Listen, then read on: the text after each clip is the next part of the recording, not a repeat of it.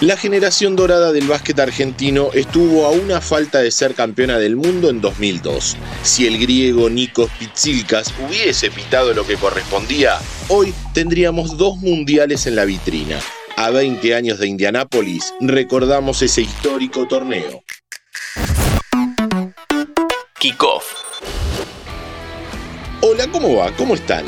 Les doy la bienvenida a un nuevo podcast de interés general. Si hablamos de Indianápolis, muchos oyentes ya estarán pensando en el carrión de Gianni, pero en este caso no vamos por ahí. A todo amante del deporte se le vendrán a la mente las famosas 500 millas, esa mítica carrera de autos. Pero también es insoslayable que el Mundial de Básquet celebrado en dicha ciudad en 2002 se nos venga en el recuerdo. Y después cuando empezó el Mundial nos dimos cuenta que, bueno, que podíamos soñar con, con llegar a estar entre los cuatro primeros. No nos adelantemos, Puma. El que hablaba era Alejandro Montequia, por si alguno no lo distinguió. Argentina integró el grupo D junto con Venezuela, Rusia y Nueva Zelanda. Ganó los tres partidos con comodidad y sin alteraciones logrando la clasificación a la siguiente instancia. Ahí, los dirigidos por Rubén Mañano fueron a parar al grupo F con Alemania, Nueva Zelanda, Rusia, China y el gran candidato Estados Unidos.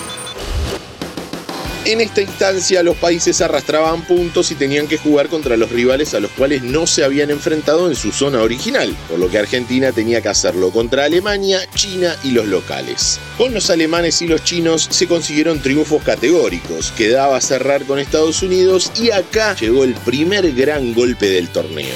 Fue, un partido increíble, eh, cercano a la perfección, tanto técnica como tácticamente. Nos dimos vuelta, vimos 20 puntos arriba en el tablero, no lo pudimos creer.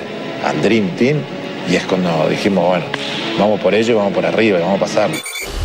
Recién Emanuel Ginóbili y el Colorado Volco Whisky contaron sus sensaciones con respecto a ese partido frente a Estados Unidos. Era el Dream Team, el equipo de los sueños, el que nunca había perdido cuando había podido tener los 12 jugadores NBA en su plantel. Eran los actuales campeones olímpicos y los que arrastraban un invicto de 58 partidos. Argentina le dio una paliza táctica y se quedó con el triunfo por 87-80. Final, final, final, ganó Argentina. Histórico triunfo, histórico triunfo de Argentina frente al seleccionado de los Estados Unidos. El Mundial para Argentina siguió con Brasil en cuartos de final, nuevamente Alemania, esta vez en semis, y la final con Yugoslavia. Y acá otra vez nos vamos a detener.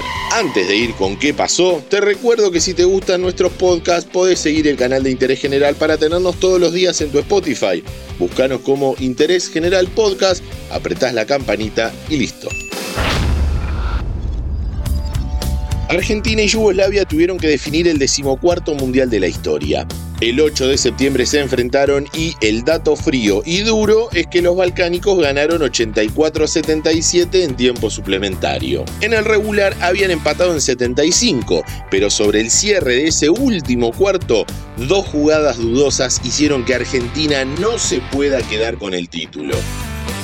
Nuestra selección había logrado sacar una diferencia de 7 a un puñado de minutos para el final, pero los nervios y la falta de experiencia hicieron que no se pueda cerrar el encuentro. Y encima, estas dos polémicas.